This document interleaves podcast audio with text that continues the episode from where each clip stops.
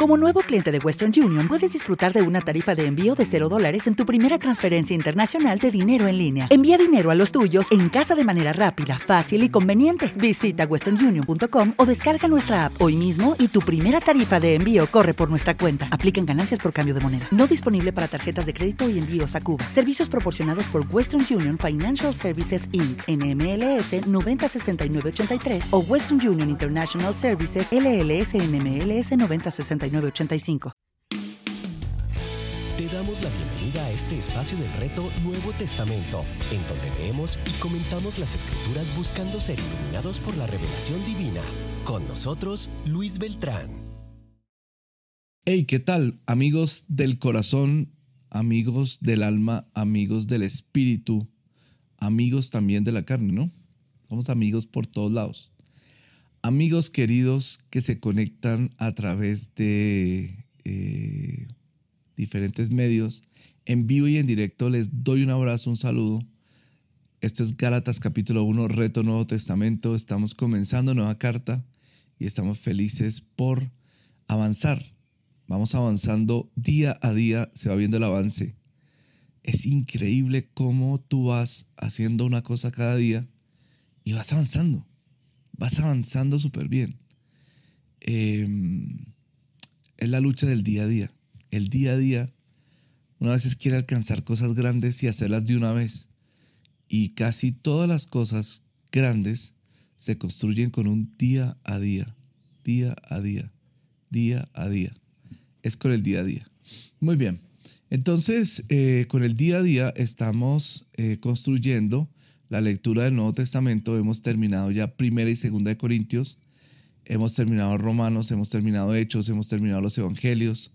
Ahora nos abocamos a estas cartas de Pablo, como Gálatas, Efesios, eh, que creo que están así juntas básicamente por que tratan temas eh, cercanos, pero realmente Gálatas fue la primera carta que escribió el apóstol Pablo, hasta donde entendemos.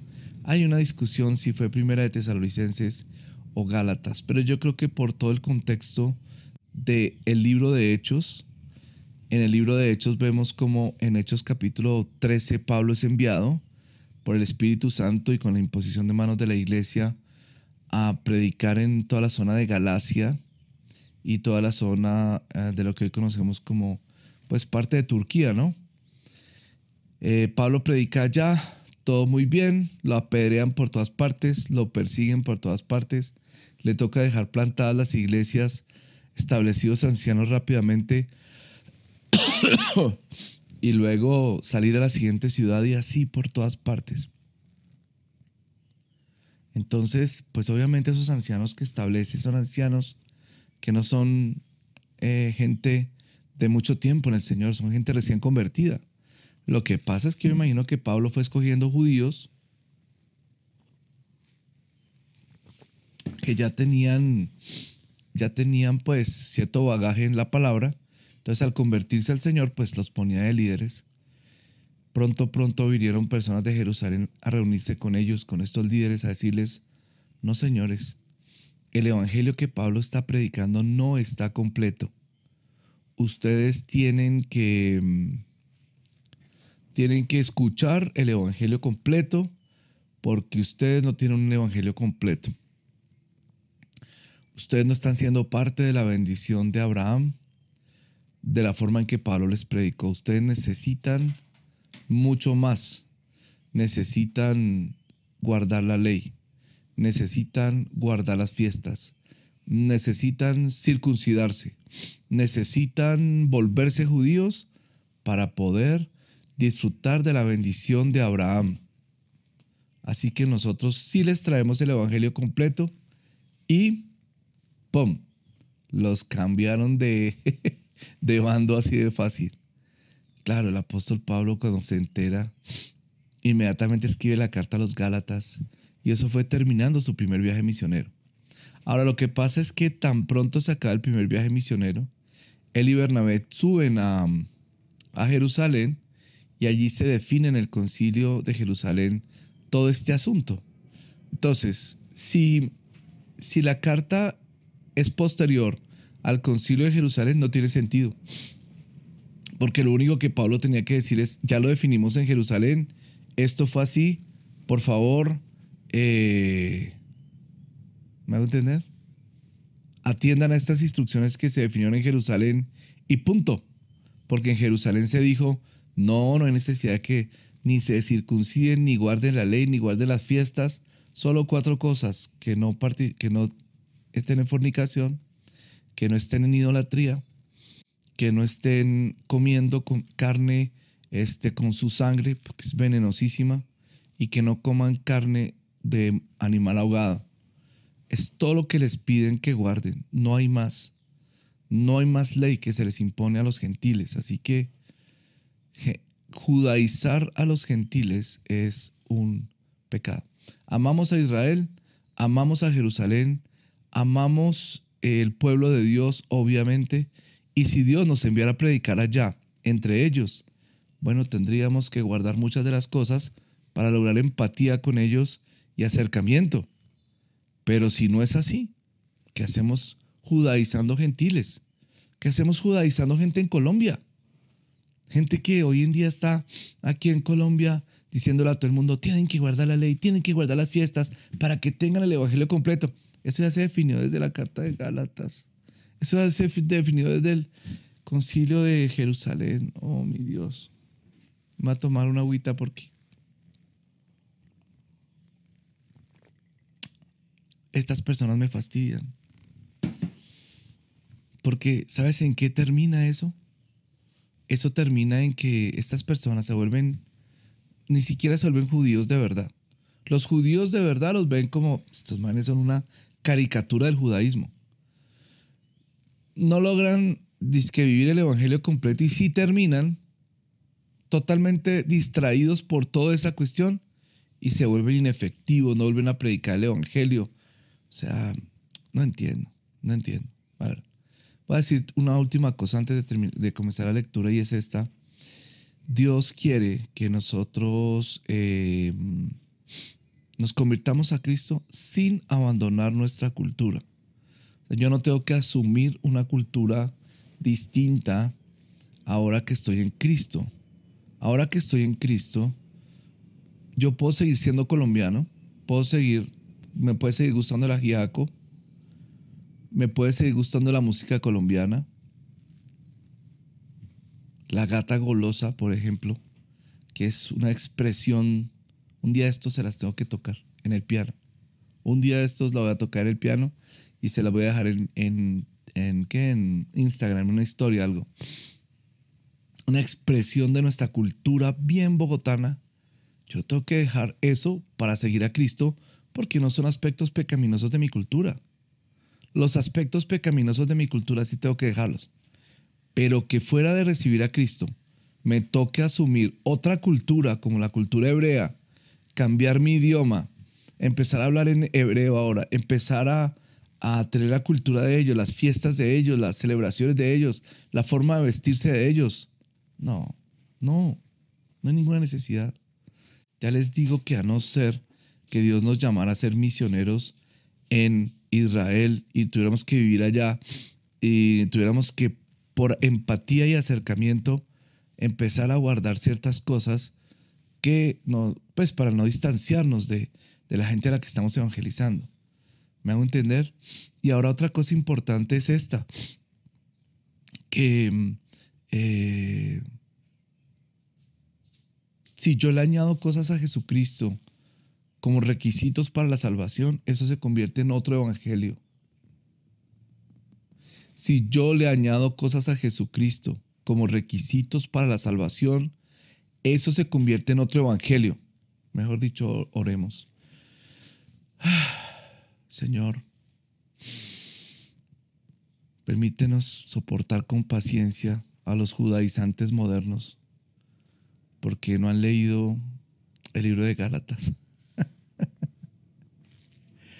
ni tal vez el libro de Hebreos, o tal vez no han leído el concilio de Jerusalén en Hechos 15, Señor. Perdónanos por no enseñar más fuertemente todas estas cosas, Señor. La verdad, Señor, yo a veces me siento que, bueno, con este grupo de personas aquí en el reto, estamos recorriendo todo el Nuevo Testamento, hemos recorrido toda la Biblia, Señor. Pero la realidad a veces me siento que a causa de la falta de enseñanza también muchas personas se pueden aprovechar y entrar con pensamientos eh, distintos, locos, que nos llevan a ignorancia, a torcernos, en fin.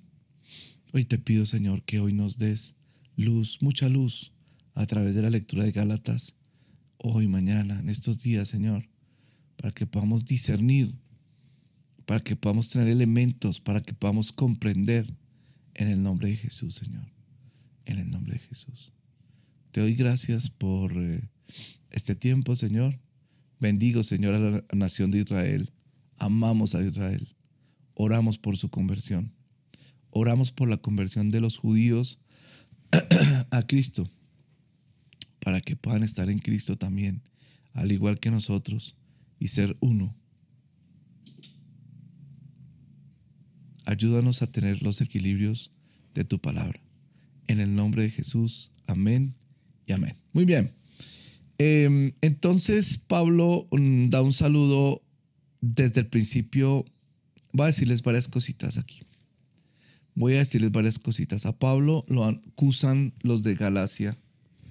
Porque él dice, pero ¿cómo así que usted? Sí, pues es que aquí nos dijeron que tú no predicabas un evangelio completo porque finalmente como tú no estuviste con, eh, no estuviste ni con Jesús ni con los de Jerusalén, entonces tú tienes un evangelio ahí como incompleto que predicas y que no está haciendo, eh, no nos está llevando a la verdadera salvación. Entonces Pablo, lo siento mucho, pero por eso hemos aceptado a estos otros hombres que nos han venido a predicar. Y además, querido Pablo, tú eres un hombre este, carnal.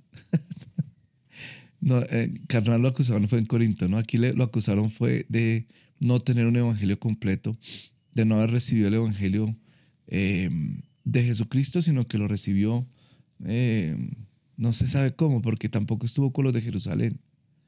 Entonces Pablo comienza la carta diciendo, Pablo, apóstol, no de hombres ni por hombre, sino por Jesucristo y por Dios el Padre, que lo resucitó de los muertos.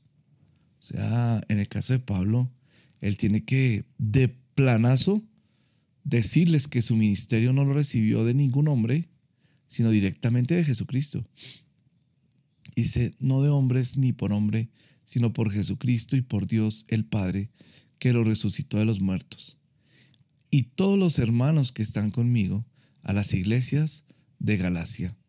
Gracia y paz sean a vosotros, de Dios el Padre y de nuestro Señor Jesucristo, el cual se dio a sí mismo por nosotros, por nuestros pecados, para librarnos del presente siglo malo, conforme a la voluntad de nuestro Dios y Padre, a quien sea la gloria por los siglos de los siglos. Amén. Como todas las epístolas, comienza pues con este tipo de gratitud, con este tipo de mensaje que en las epístolas no cristianas es un mensaje como de adulación, de adulación buena, ¿no? De eh, doy gracias por ustedes, porque ustedes son personas que siempre han, ese tipo de cosas.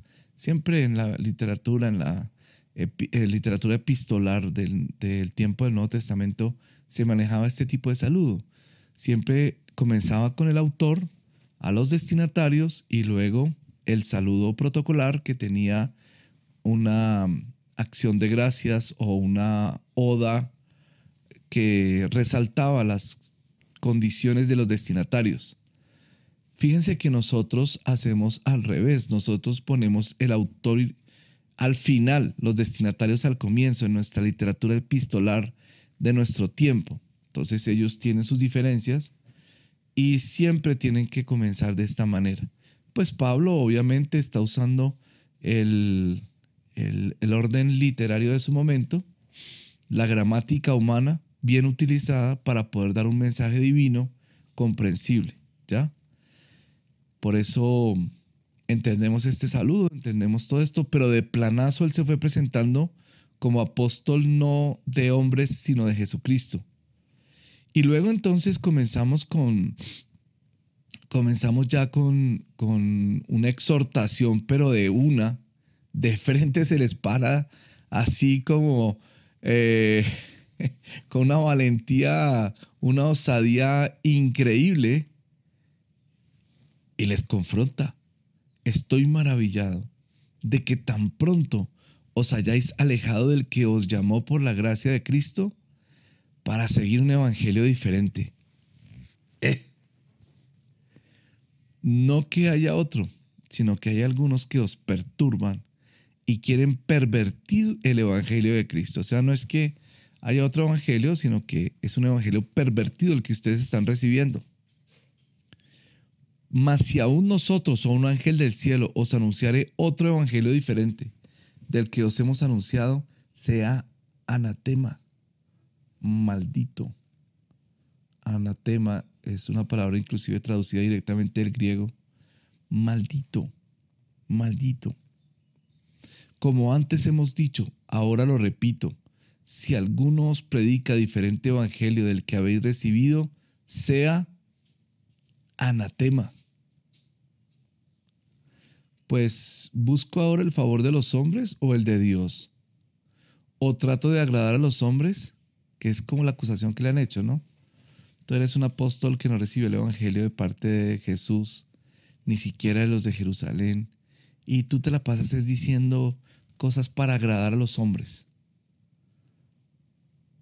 Si el apóstol Pablo responde diciendo, pues si todavía agradara a los hombres, no sería siervo de Cristo.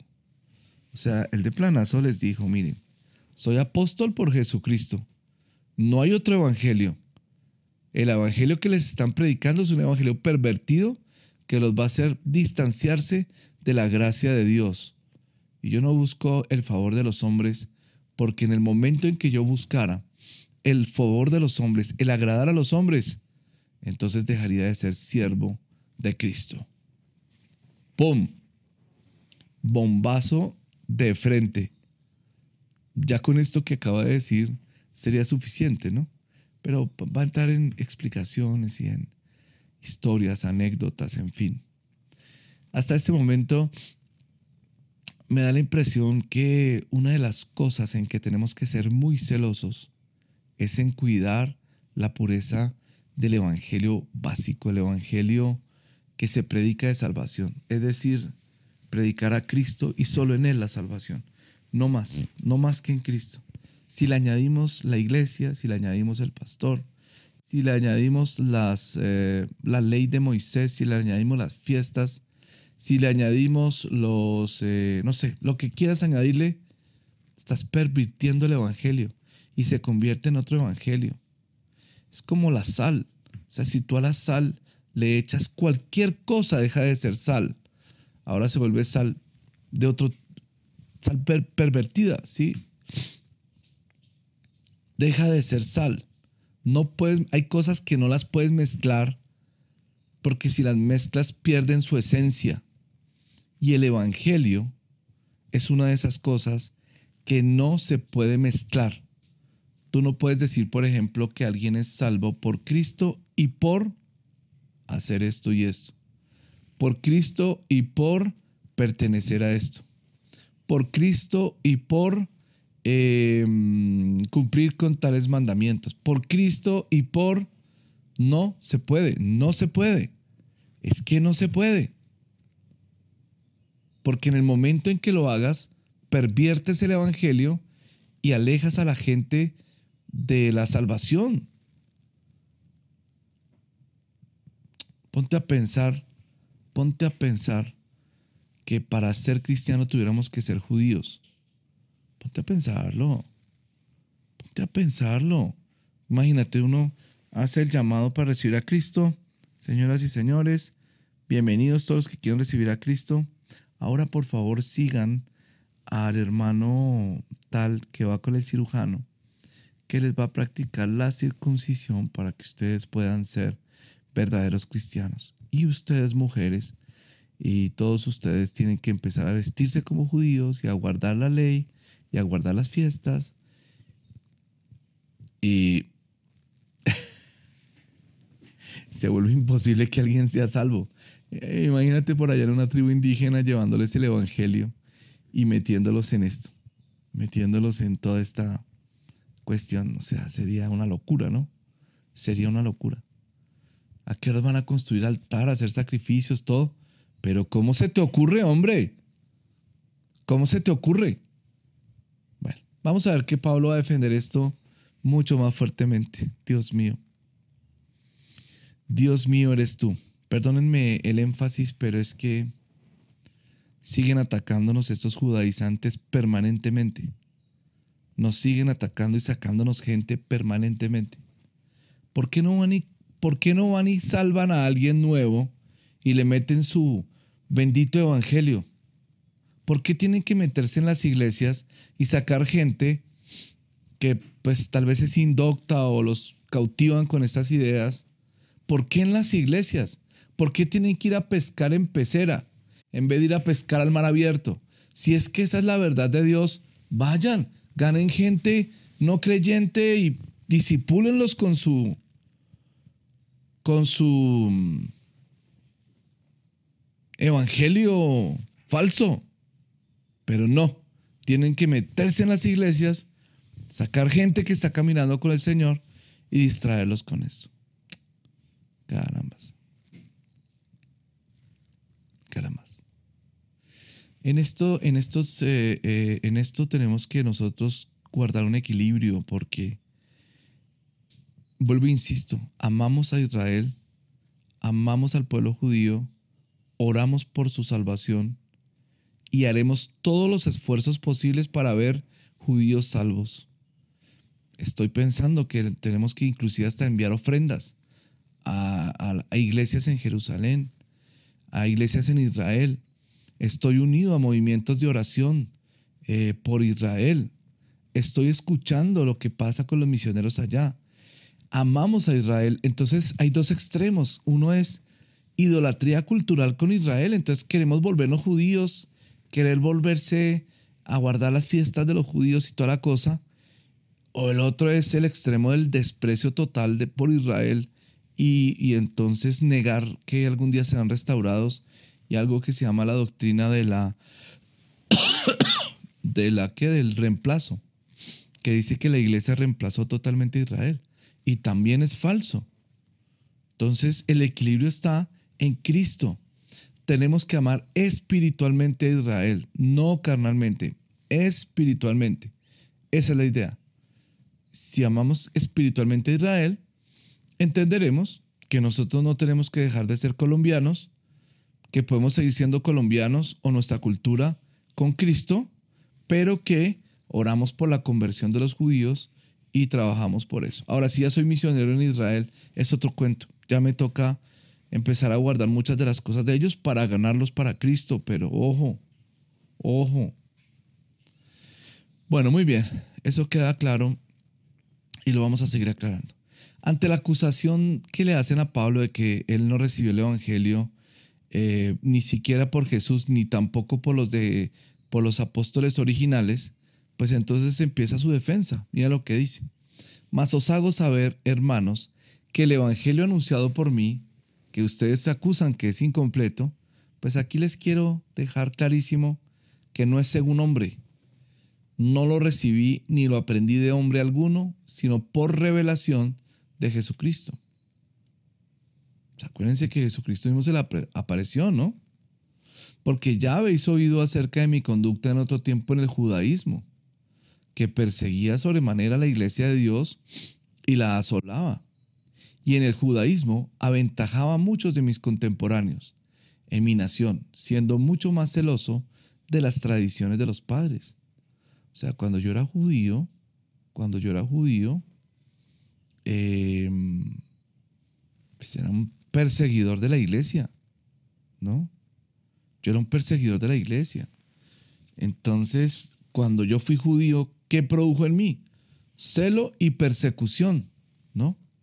Pero cuando agradó a Dios, que me apartó desde el vientre de mi madre y que me llamó por su gracia, revelar a su Hijo en mí, para que yo le predicase entre los gentiles, no consulté enseguida con carne y sangre, ni subí a Jerusalén a los que eran apóstoles antes que yo, sino que fui a Arabia y volví de nuevo a Damasco. Entonces, los de Jerusalén no tienen autoridad sobre mí. Los de Jerusalén no tienen autoridad sobre mí porque yo recibí el Evangelio directamente de Jesucristo. Y lo comencé a predicar mucho antes que inclusive ir a ellos. Ahora, después pasados tres años, sí subí a Jerusalén para ver a Pedro y permanecer con él quince días. Pero no vi a ninguno de los otros apóstoles, sino solamente a Jacobo, el hermano del Señor, que a propósito aquí menciona a Jacobo como apóstol. En esto que os escribo, he aquí delante de Dios que no miento. Después fui a las regiones de Siria y de Cilicia, y no era conocido de vista a las iglesias de Judea que eran en Cristo, solamente oían decir, aquel que en otro tiempo nos perseguía, ahora predica la fe que en otro tiempo asolaba, y glorificaban a Dios en mí. Entonces, básicamente lo que él está diciendo acá en este comienzo de su defensa a la acusación, no tienes un evangelio completo, no lo recibiste mm, de Jesucristo y eres más bien un, deberías ser un discípulo de los de Jerusalén. Eh, ellos fueron los que te enseñaron el evangelio. Em, Pablo dice, no es verdad.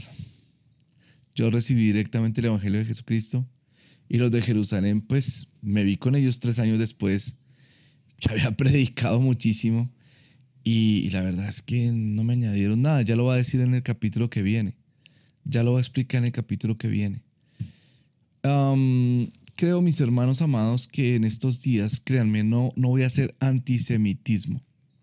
Por el contrario, creo que tenemos que entrar en un amor muy grande por el pueblo del Señor, en un amor muy grande por em, Israel, en un amor muy grande por Jerusalén. Jerusalén es la capital del mundo. Jerusalén es el centro del reloj de Dios. Jerusalén marca la pauta para entender los tiempos.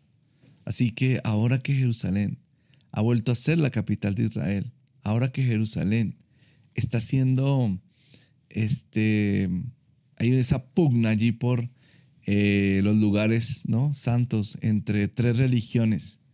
Ahora que Jerusalén se va convirtiendo poco a poco en el centro de un mover político y de un mover em, militar, ¿no? Dios está haciendo cosas tremendas porque Dios va a restaurar a su pueblo. Dios va a hacer una obra increíble con el pueblo judío. Por un lado, muchos se van a convertir a Cristo a través de el remanente, es decir, de la iglesia.